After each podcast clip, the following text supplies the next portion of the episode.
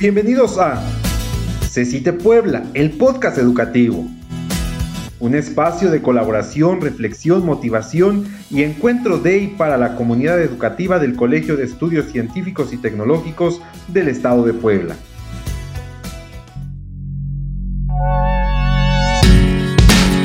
Buen día a todas y todos los que nos escuchan. Sean bienvenidos al séptimo episodio de CECITE Puebla, el podcast educativo. Como ustedes ya saben, en esta primera temporada nuestra línea de conversación es guiada por los 12 principios pedagógicos del modelo educativo híbrido del Estado de Puebla, diseñado y compartido por la Secretaría de Educación del Estado, mismos que más allá de ser parte de un modelo híbrido, marcan pautas claras de acción, por lo que los invitamos a tenerlos presentes en su práctica educativa. Hoy estaremos hablando de dos principios. Principio 9 evaluar para aprender y principio 11, las metas del aprendizaje orientan el desempeño. Nuestros invitados, partidarios de la evaluación formativa a lo largo de su trayectoria como agentes educativos en el CECITE, se han enfrentado a los retos que plantea la evaluación en sí misma. Me acompañan Karen Domínguez Luis, coordinadora académica del plantel CECITE Tecamachalco, y el docente Oscar Daniel García Juárez, quien colabora en el plantel CECITE Magdalena. Hola, mucho gusto. Es un placer estar con todos ustedes el día de hoy. Gracias por la invitación, maestra Mariana. Mi nombre es Karen Domínguez Luis. Eh, tengo siete años en el subsistema. Inicié siendo docente en el CECITE Plantel Magdalena. Actualmente soy coordinadora académica del CECITE Plantel Tecamachalco. Hola, ¿qué tal? Yo soy Oscar Daniel García Juárez. Llevo seis años ya laborando en CECITE Magdalena y bueno, pues es un gusto poder estar aquí con todas y todos. Agradezco a la invitación de la Dirección General, así como de mi centro educativo. Muchas gracias por brindarnos unos minutos de su valioso tiempo para poder hablar de estos temas tan pertinentes para el contexto en el que nos encontramos. Y sobre todo porque en el proceso educativo todo podrá ir bien hasta que llegamos a la evaluación. Y de entrada, en el documento Evaluar para Aprender, Fundamentos y Orientaciones desde la perspectiva del derecho a la educación, que la C publica en marzo del 2021, se plantea, con apoyo de Carles Monereo y Graciela Laureiro, que así como la evaluación está presente en cualquier ámbito, en la educación la evaluación es uno de los factores principales porque en la medida en la que se tiene claro qué es lo que se desea evaluar y la forma en la que se evalúa, se modifica la manera de favorecer que las y los estudiantes aprendan. Es decir, la enseñanza que implementan las y los docentes debe enfocarse en garantizar la adquisición de los aprendizajes y no como un recurso centrado solo en la aprobación de las asignaturas. ¿Qué les gustaría profundizar al respecto de este planteamiento? Te escuchamos, Daniel. Primero que nada, yo quiero resaltar que la evaluación es algo que es inherente al ser humano. Desde que el hombre primitivo pisa la tierra, él ya está haciendo algunas valoraciones. En cada objeto que él observa, en cada acción, como la caza, la recolección, e incluso el intercambio, todo ello empieza a hacer ciertas valoraciones. Y lo vemos también en nuestro día a día. Cuando vamos al súper, cuando vemos una película o realizamos un playlist, también estamos valorando. Entonces, la evaluación debemos de verla como un proceso natural, inherente, que nos va a permitir regular el proceso educativo, tanto el aprendizaje como la enseñanza. Sabes, Oscar, y también en, la misma línea creo que no solo es inherente, sino también es una actividad constante. Porque los individuos en efecto hacen valoraciones todo el tiempo pero esas valoraciones van en función de sus intereses, van en función de la información que ellos consideren importante. Entonces, este proceso de evaluación, como bien lo dice el documento, sí es una actividad cotidiana, pero me parece importante resaltar que es cotidiana dependiendo de cada uno de los individuos, porque los em, intereses, las cosas que motivan a hacer esas valoraciones, nos dan una gama muy amplia de, cómo seguir esa línea de evaluación, ¿no? Muchas gracias a los dos y tienen toda la razón, toman puntos que para mí son muy importantes y creo que es eh, lo que actualmente se busca resaltar dentro de los procesos educativos en el CECITE y se les está dando, no significa que no se hayan atendido antes, significa que actualmente se les está dando mayor fortaleza, que es cuando Karen mencionas lo importante es lo que tiende a evaluar el ser humano y Daniel dice, bueno, es un proceso inherente a lo que realizamos, pero le sumas a lo que le llama la atención, a lo que realmente es significativo. Y tiene que ver con el aprendizaje situado, contextualizado. Si no contextualizamos el aprendizaje, pues la evaluación no lo va a hacer, ¿no? Porque no va a ser de significado ni de trascendencia. Muchas gracias. Otro aspecto relevante de la evaluación y que para mí es de lo más importante a realizar como formadores es ayudar a las y los aprendientes a percibir con claridad cómo están logrando los aprendizajes y qué deben hacer para mejorar, lo que exige ayudarles a establecer criterios de desempeño, siendo imparciales y conscientes de las emociones que les pueden generar la forma en la que se comunican estas observaciones. Es decir, la forma en la que se retroalimenta y creo que eso es algo de lo más importante ya que retomando el cuidado de la relación pedagógica, la evaluación también debe centrarse en el desempeño a desarrollar, pero debe cuidarse siempre a la persona. Y creo que eh, cuando nosotros le decimos al otro las oportunidades de mejora que vemos en él, siempre la forma va a ser de lo más importante. Tomando en cuenta lo anterior, me gustaría preguntarles, ¿Cuáles son algunas formas que ustedes nos podrían compartir para lograr una retroalimentación efectiva o alguna estrategia que ustedes hayan considerado fue exitosa? Bueno, me gustaría iniciar, maestra Mariana, eh, haciendo la precisión de que este proceso de retroalimentación puede visualizarse como una herramienta de orientación. Por lo tanto, la retroalimentación no debe de ser al final del proceso de enseñanza-aprendizaje, eh, de manera personal les comparto que suelo hacer retroalimentaciones, o por lo menos cuando era docente solía hacer retroalimentaciones en tres momentos. El momento previo a la entrega del producto de aprendizaje con el instrumento de evaluación. A veces como docente cuando redactamos un instrumento damos por hecho que se va a entender lo que queremos que nos entregue.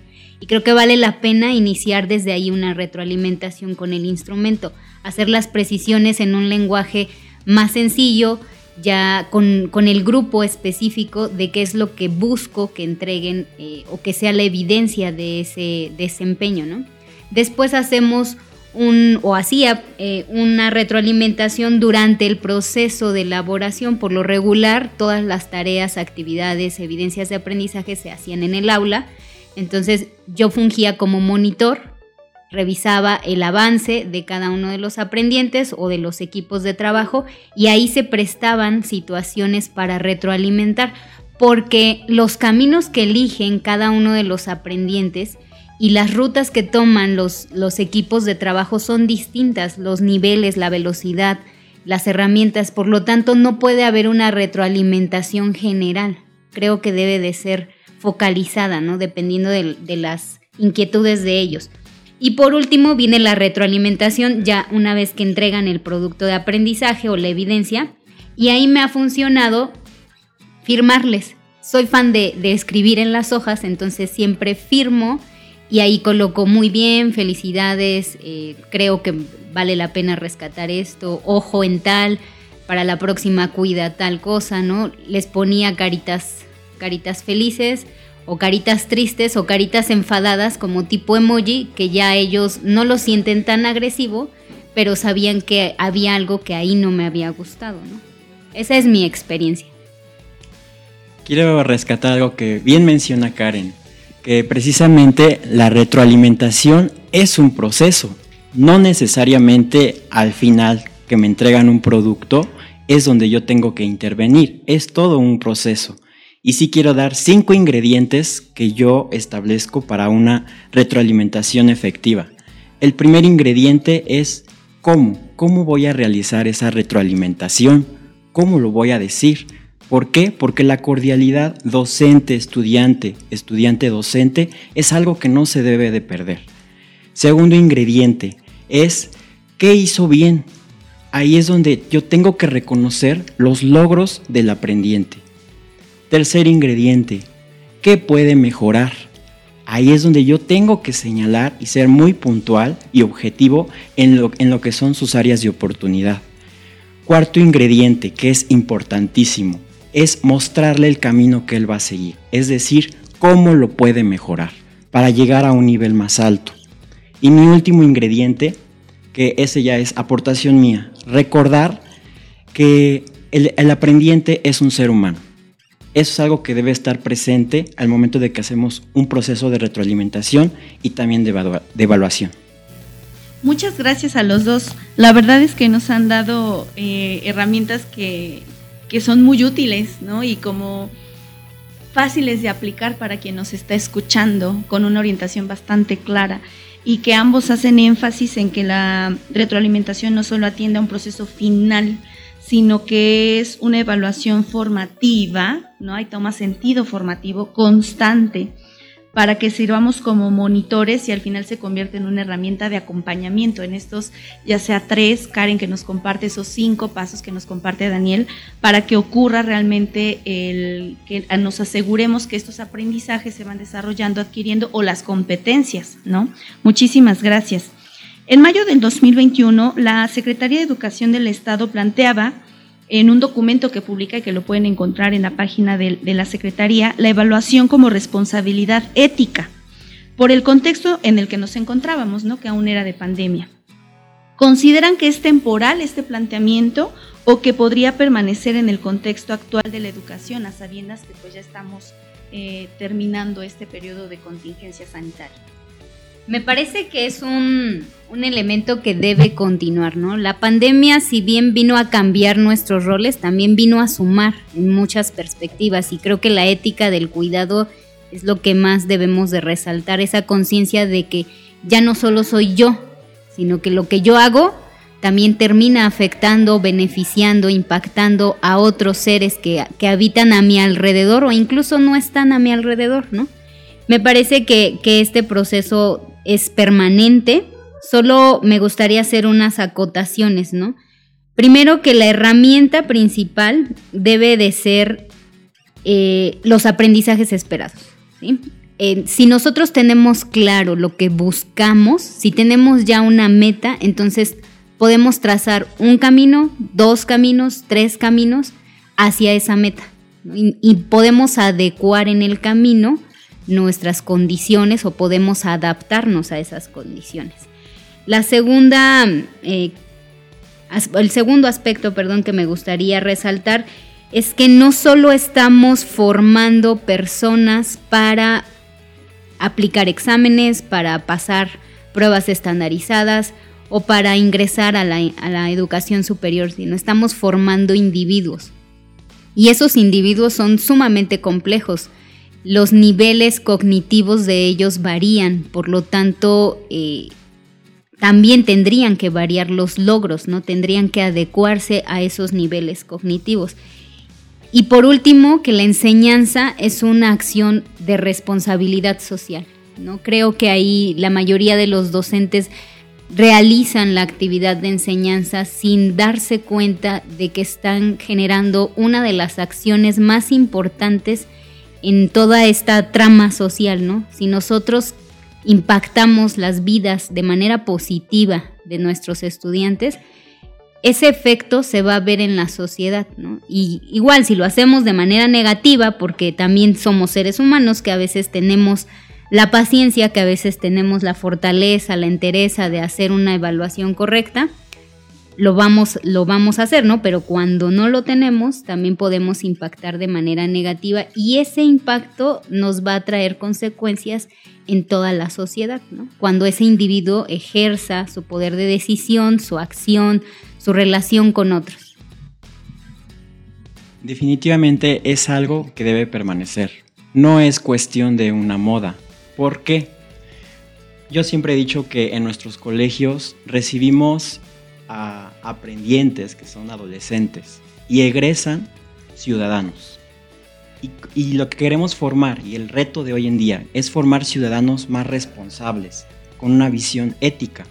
¿Y cómo vamos a desarrollar una ética? ¿Cómo desarrollamos una responsabilidad? Pues practicando la ética y la responsabilidad. Por ejemplo, ¿cómo, cómo me vuelvo eh, puntual? ¿no? Pues practicando actos de puntualidad y lo mismo tenemos que hacer en los colegios. Tenemos que involucrar al aprendiente en el proceso de evaluación. Y más que una responsabilidad, yo creo que tenemos que llamarla una corresponsabilidad, porque ahí entra la negociación también entre aprendiente-docente y viceversa, docente-aprendiente. Entonces yo creo que es muy importante porque hoy en día un aprendiente puede realizar una autoevaluación, una heteroevaluación a sus docentes o una coevaluación con otros de sus compañeros, pero el día de mañana va a evaluar posibilidades para ejercer su voto o va a evaluar alternativas para mejorar las situaciones de, su contexto. Sabes, Oscar, eh, maestra Mariana, también me gustaría hacer hincapié en esto que menciona Oscar de que estamos formando ya ciudadanos y bien esos ciudadanos pueden no tener los parámetros que la sociedad pide, ¿no? Pero de manera individual en sus familias tienen un rol importante. Y creo que la pandemia nos hace ver precisamente esa flexibilidad de la que habla Daniel, que ya no solo es lo que yo hago, sino lo que realizan los demás para su bien, ¿no?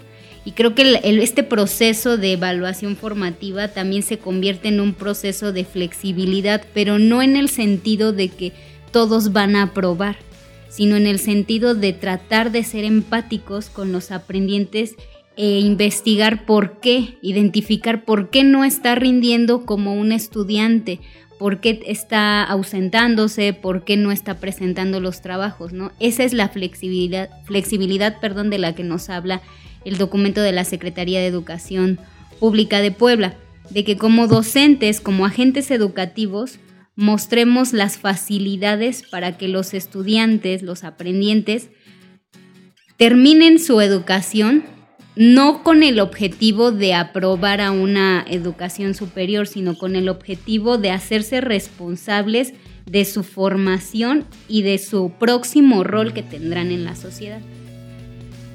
Muchas gracias a los dos y en efecto, ¿no? El poder visualizar y les pasar a ustedes con generaciones egresadas lo que pudieron lograr gracias a lo que ustedes contribuyeron a su formación integral, ¿no? Lo vemos de esta manera, el que ustedes hayan tenido a través de una retroalimentación, de un consejo, la oportunidad de abrirles el panorama a lo que incluso ellos creían que no eran posibles de realizar y que realmente se demuestren a sí mismos que sí fueron capaces de hacerlo, Muchísimas gracias.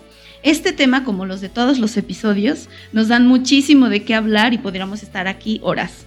Sin embargo, el tiempo pasa muy rápido y antes de irnos, me gustaría saber desde su perspectiva qué nos hace falta ah, en el CECITE, ¿no? ¿Qué estamos haciendo bien como colegio? ¿Qué nos hace falta para atender y consolidar la evaluación formativa? Desde su perspectiva, los escuchamos. ¿Qué estamos haciendo bien? Yo creo que el colegio ha tratado de que la evaluación sea lo más integral posible, al involucrar a todos los agentes educativos, desde docentes, aprendientes, directivos. Cada uno de ellos tiene un rol muy importante y cada uno de ellos también participa en un proceso de evaluación. ¿Qué nos hace falta? Definitivamente yo considero que es mirar con otros ojos lo que representa una evaluación porque debemos de quitar ese estigma de que evaluar es señalar, evaluar es determinar.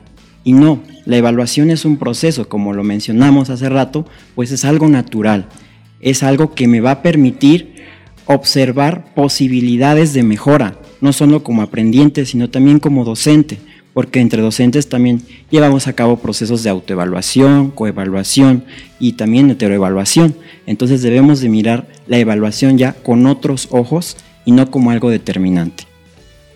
Así es, coincido con, con Oscar. Estamos haciendo bien esta parte de la educación integral, diversificando los criterios, los agentes de evaluación. Ahora con los manuales de aprendizaje, este plan de evaluación nos permite darle a conocer a los aprendientes eh, lo que queremos ¿no? Los objetivos, esa, esa luz después del túnel, ese es el plan de, evaluación, ¿no? Hacia ahí vamos.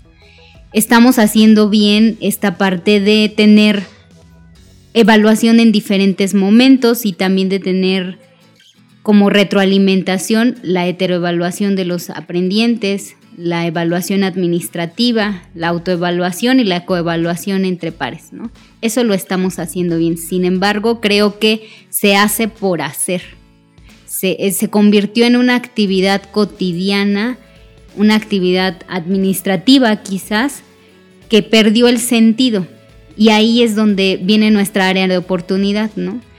Lo que debemos de hacer es cambiar en cada uno de nuestros agentes educativos, desde niveles directivos hasta operativos, la funcionalidad de una evaluación completa, integral, formativa, sumativa, diagnóstica, que ellos entiendan que es un proceso que nos va a dar más que una calificación, que entiendan que podemos cambiar el sentido de, pertenencia incluso de nuestros aprendientes en cada uno de los centros educativos. Creo que eso es lo que, lo que nos llevamos hoy como área de oportunidad en, el colegio. Muchas gracias y se me viene a la mente un factor súper importante para determinar los desempeños que es la motivación, y lo, como lo mencionabas, eh, ambos en sus intervenciones, pues puede ser determinante el cómo yo le digo al otro lo que está realizando con lo que espero, ¿no? Con relación a lo que espero y con lo que no, puede determinar que pueda seguir sus estudios o no, o le guste mi asignatura o no, y entonces pueda eh, determinar si termina su formación media superior o no.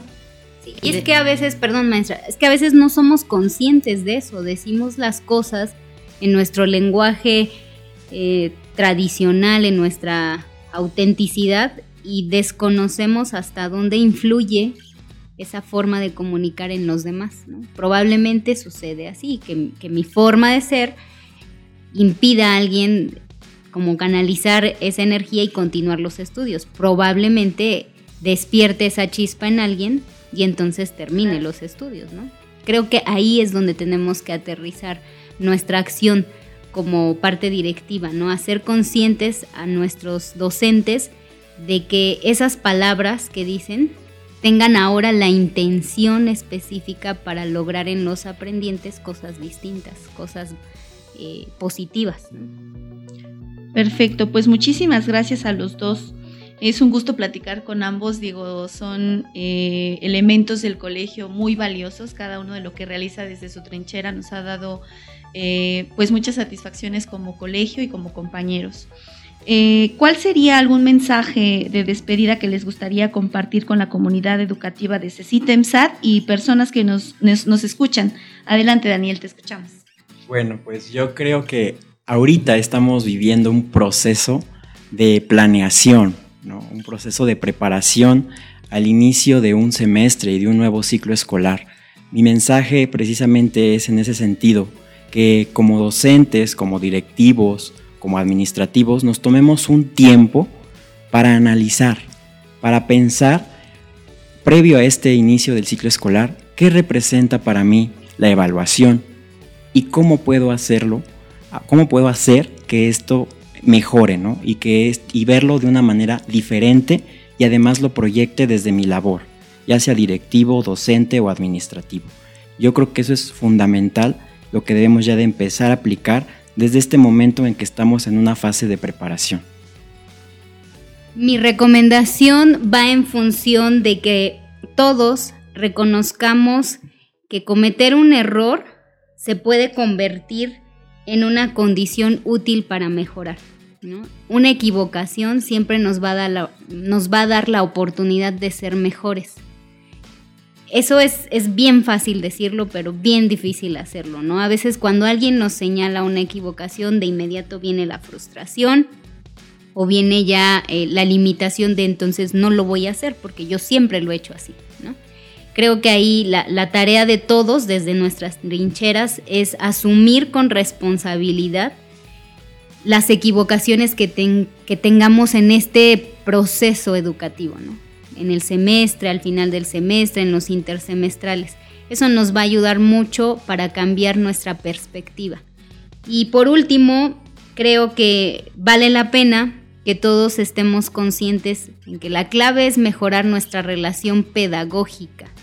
Ahora la nueva escuela mexicana, el gobierno del estado de Puebla, nos está dando un acompañamiento sobre estas nuevas perspectivas, ¿no?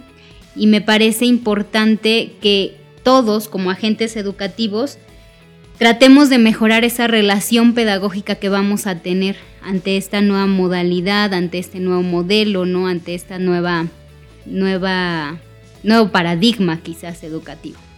Esa es mi aportación, maestra.